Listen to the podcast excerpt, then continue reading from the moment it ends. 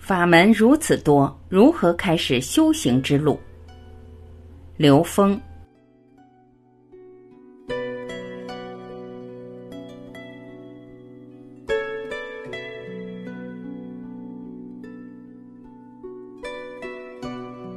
有人问刘峰老师：“修行我该从哪里开始做起？”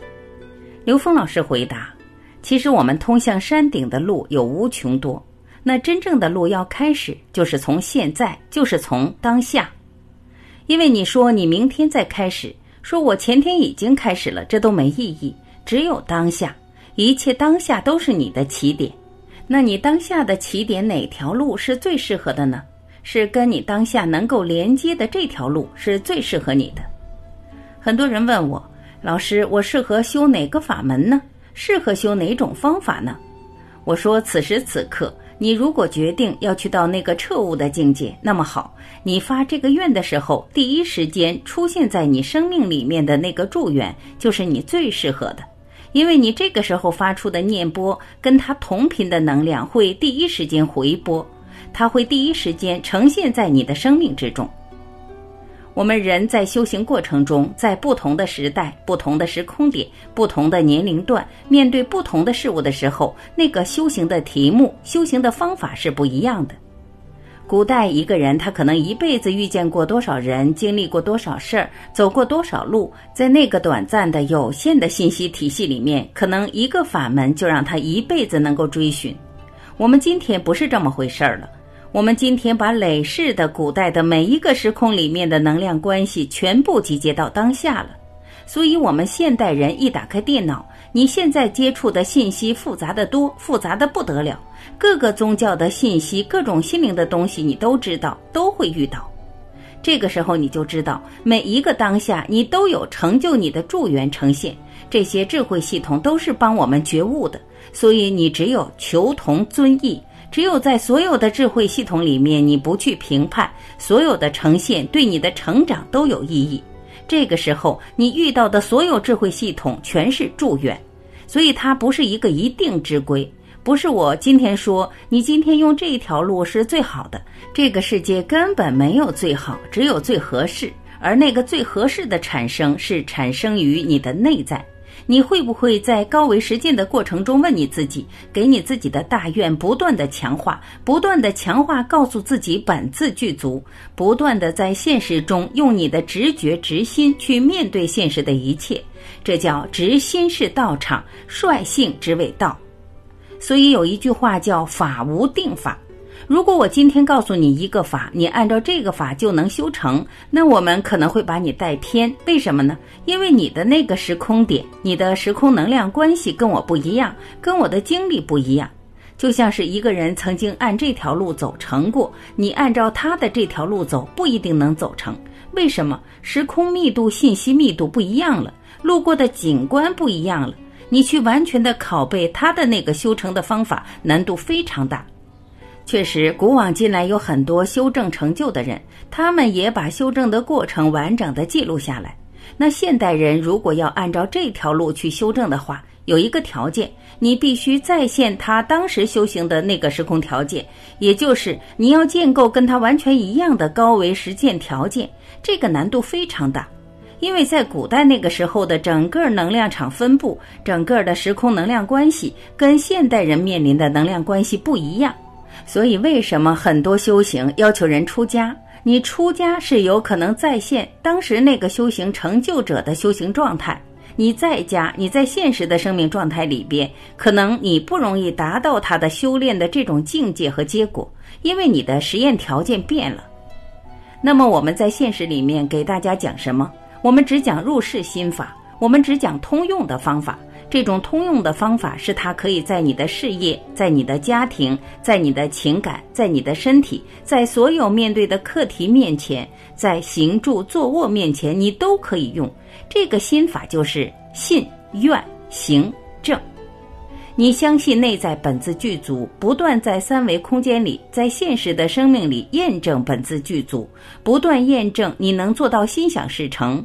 从小事做起，不断强化，让自己相信你本自具足，这是正信，这叫信为道源功德母。你没有树立起这个正信，你跟你内在的道关联不上，你跟不同境界的功德关联不上，你只有相信本自具足这件事，才有可能关联。第二就是愿，你必须设定无上正觉的愿，你才能在你的整个生命过程永远不退转的向那个方向。第三，你必须得行，而这个行不是你在现实中做什么，而是你在做的过程中不断的调整你的心，调整你的念，颠覆你的认知，这叫心行。所以万法必归于心法，万行必归于心行。没有心法和心行，所有的行都是徒劳的。第四就是正，正是什么？直心是道场，率性之谓道。用你的直觉去做决定，你决定那个当下做成了，帮助你证明本自具足；没有做成，帮助你觉察你的什么认知让你做不成这件事。你发现那个认知，你把它颠覆，下一次做就成了。这叫失败是成功之母。所以信愿行正是入世心法，它可以放在我们入世当下的每件事情上，可以真正把你的修行和你的生命合一，而不是两张皮。不是说我打坐的时候是在修行，我到现实中我就忘了。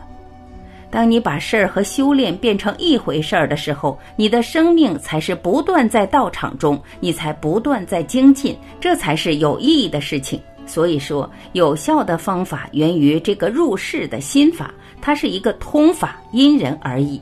每个人的题目不一样，有的人在这个阶段超越的就是情感，有的人在这个阶段是要超越财富。在那个阶段是要超越恐惧，有的人就是来担当责任的，所以在不同的题目面前没有一定之规，所以法无定法。又有人问如何实修实证提升维度？刘峰老师回答：实证这个词，我们讲什么是实证，在现实中很多人讲到实修实证，站在不同角度有不同的理解。对一般人来讲。他说：“你真正要有那个状态，你真正进入那个状态。比如你在打坐，你在做任何一种法门里面的修炼，有各种的方法让你进入到高维的一种状态，让你去体验获得高维的觉受。比如天眼开了，比如出体了，灵魂出窍了，比如说你有了什么功能。很多人是以这个来作为验证实证的，这个有没有道理？当然有道理。”这确实是让人体验了这种高维的一种能量状态，但这里面有一个非常重要的概念：实证本身是发生在什么状态下？如果你的实证是发生在某一个中间能量态的，如果你对这个实证的结果产生执着的时候，其实这个实证有的时候反而是一个障碍。也就像现实中有很多人具有了某种功能以后，结果他被自己的功能所限制了。这是一个非常重要的概念。我们反过来说，其实所有的宗教、心灵这些修炼的方法，都是在做着某种程度上的实证。这些实证是否能够真正把你带到 n 为 n 趋于无穷大这种状态，把人带到高维，其实不是一个很难的事情。很多人很容易进入一种高维的这种生命状态的验证，但这里面有一个特别关键的点：你进了高维以后去哪里？曾经有一个心灵机构负责的朋友跟我说：“刘老师，我们的课程是能够让人进行心灵体验的，让人体验心灵能量的那个状态。”我说：“心灵的灵是高维，把人带到高维，从某种意义上是挺危险的，你知道吗？”他说：“为什么呀？”我说：“其实让人体验高维有一个很简单的方法，就是吸毒。一个人吸了毒的那个状态，你还不了解吗？”确实，有些人他上了一些课，他会成瘾，上瘾的在那个课程里面去体验那种很嗨的一种状态。这个东西怎么去理解？到最后，他会把有限的钱放到这个课程里面，这个课收很多的费用啊。有的人甚至去借钱，甚至是卖了房子上这样的课程，结果到最后在现实中不知道怎么做人、怎么做事了。这跟吸毒有什么区别吗？这朋友问我。哎呦，那您的意思是什么呢？我说，如果要进入高维，一定要有一个明确的终极目标，那个目标是遇到所有的状态，你都必须超越的一个目标，没有任何一个中间态是让你停留在那个状态上的。所有东西你真正能把它变成助缘，而不停的有且不停顿，那个才重要。我说你有没有给出人这样的目标，或者让他真正的以这个目标作为目的？他说这是什么呀？这就非常重要了。你做高维实践的时候，你有没有大愿？这点太重要了。你的愿，你的目标在哪儿？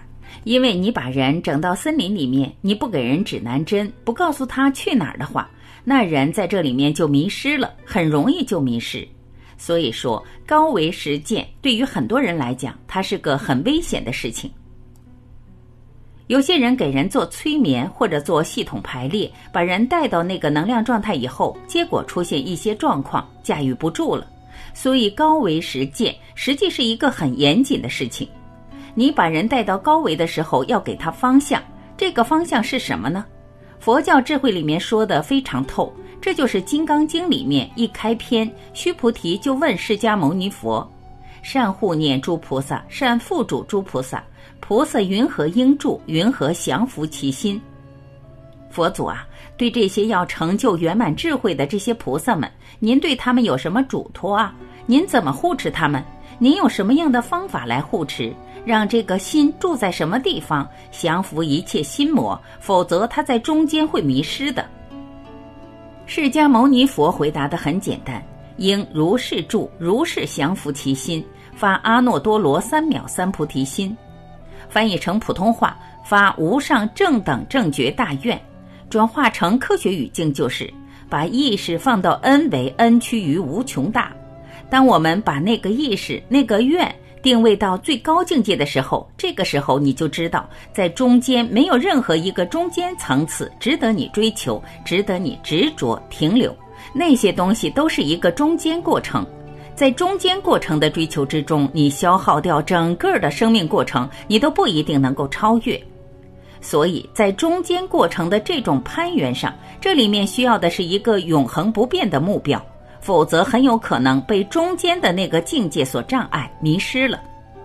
比如我们现在这些三维的人面前，突然跑出来一个人，他有四维功能，那就不得了了。他一会儿在你前面，一会儿在你后面，一会儿在上面，一会儿又跑你旁边，你根本不知道他什么时候出现在你身边的某个位置。然后他也知道你的过去，知道未来，你说什么他都明白。那在我面前，这人不得了了。有了四位的境界的人，在我们人面前就是神了。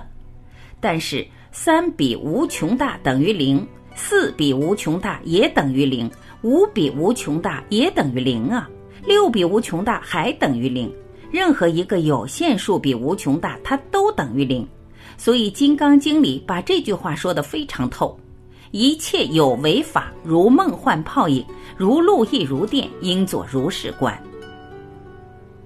我们今天虽然讲零维、一维、二维、三维、四维，一直讲到 n 维，n 趋于无穷大。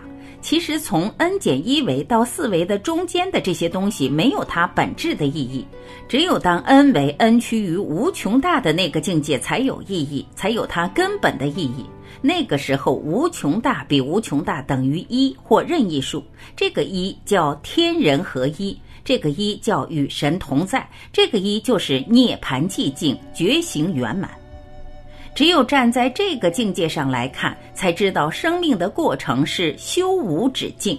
只有在这个境界上，你才不会迷失，不会在任何中间层次上执着。否则，如果我有了四维的功能，我就可以任意的驾驭三维空间里的人了，就像人可以任意的去驾驭蚂蚁。所以，实修的前提一定是建立在正信。你相信内在本自具足，这叫信为道源功德母。你不相信你能修到那个境界，那怎么可能修到那个境界？不可能了。你要相信那个具足圆满的智慧跟你的内在是一体。第二，你是否真的有那个愿？你的愿就是真正的回归那个恩为恩趋于无穷大这种圆满的智慧。你有这个愿的时候，你用任何的法门、任何的方式都会成为你的祝愿，但你都不会执着在那个方法和那个表象或者那个所谓的幻想之中。你遇到的所有东西都可以超越，你知道它全是你的祝愿而已。所以，这个是实修的基础。有了这个实修的基础，你可以任意的去修任何法门的东西，去面对任何东西，你都不会被那个东西所困扰执着。我们现在人会遇到很多不同的法门、不同的修行方法，你在不同时期、不同阶段，你的法缘是不一样的。这个所谓的法缘不一样，就是适合于当下的那种方法，在不同的时期并不一样。很多方法是来自于古代的这些实修实证的人。那想想，古代一个人一辈子见过的人、走过的路、经过的事儿，我们现代人一个月搞定了。所以今生今世，你只要遇到任何一个方法，都有可能是曾经跟你有缘的。因为可能所有的修，我们都可以看成是实修，都是在提升。但是去哪儿特别重要，这是第一。第二，在不同的缘分之中，每一种修炼，你如果是跟那个当下直接连接的时候，它都有可能会产生纵向提升这样的状态。那么我们在现实中各种法门在修炼的时候，我们知道所谓的修炼，它都是高维实践。高维实践它有高维实践的条件，在不同的高维实践的设计中，它需要建立不同的高维实践条件。我们知道，在佛教密宗系统里面，它所表达的是什么？是有人曾经按照这个方法真正修成过，修到了那个境界。那么，它有它一套安全的次第，它会告诉你现实的这种状态，而超越现实的这种认知状态，再进一步提升的那一个层次一个层次的状态，它所建构的高维实践条件，是在那个人修行的时空场里面建构的。那么，在我们今生今世现代的这个现实时空里面，你是否可以真正再现或者建构他当时修行的那个实验条件？这个非常重要。如果我们是在入世之中扮演我们入世角色的时候，我们所能建构的高维实践条件，跟当时那个修成的大修行者所处的时空能量场是否和我们一样？应该说，这种一样，只有在你真正按照他当时的生活方式、当时的时空能量场去建构的时候，那个能量场才能全然的再现。那种时候，被有些人可以认为是实修。但是在今天，如果你没有去按照一个法门的严格的时空条件去建构，而我们在入世、我们在现实中做人做事的时候，会出现一些有意思的情况。有些修行人呢。他在坐上的时候才认为在实修，而他进入现实的时候，这个修行几乎跟他没有关系似的。在现实中，他该什么脾气还是什么脾气，该什么德行还是什么德行。有的还会形成一种我慢，因为他实修见到一些境界了，他觉得他比别人高了。这个时候，这就是一个二。二是什么呢？把修行和现实分开了。只有在坐上，他认为是实修。他认为在现实中跟实修是没关系的，在现实的时候，如果我们能够真正理解修行修到最后一定是一而不是二，这样他就能在现实的每一个当下都体验到所谓的实证实修。所以，真正的修行在入世修行。我们讲入世心法，你现在是谁，你就在这个角色上修。如果你想转换一个角色去修，那也可以。但是你一定要把修行和那个角色是合一的状态，所以如何实修实证？我们在这儿讲入世心法，就是信愿行正。那么在现实中学会建立高维实验条件。我们前面讲了五个境，这五个境是建立我们现实当下的高维实验条件。其实各个法门它的高维实验条件，它的修炼条件都离不开这五境。干净、平静、恭敬、镜子、境界。如果我们能够随时让这几个境发生在自己身边，这对我们来说就是一个实修条件了。所以，提升维度只是一个描述，只是告诉我们一个趋势，只是告诉我们内在生命的方向。它是一种描述，而真正的目的，你只有把你的终极目标放到 n 为 n 趋于无穷大。放到无上正等正觉，放到天人合一的宇宙观，放到与神同在的境界，那么在现实中的所有高维实践的方向才是真正明确的，而且是既然不动的，它不会动摇，它不退转，因为那个方向是唯一的，全部合一在那儿，所有的中间态都是必须指向它，而且都是过程。这样的话，我们在每一个当下就不会迷失了。即使迷失，你也会很快醒悟过来。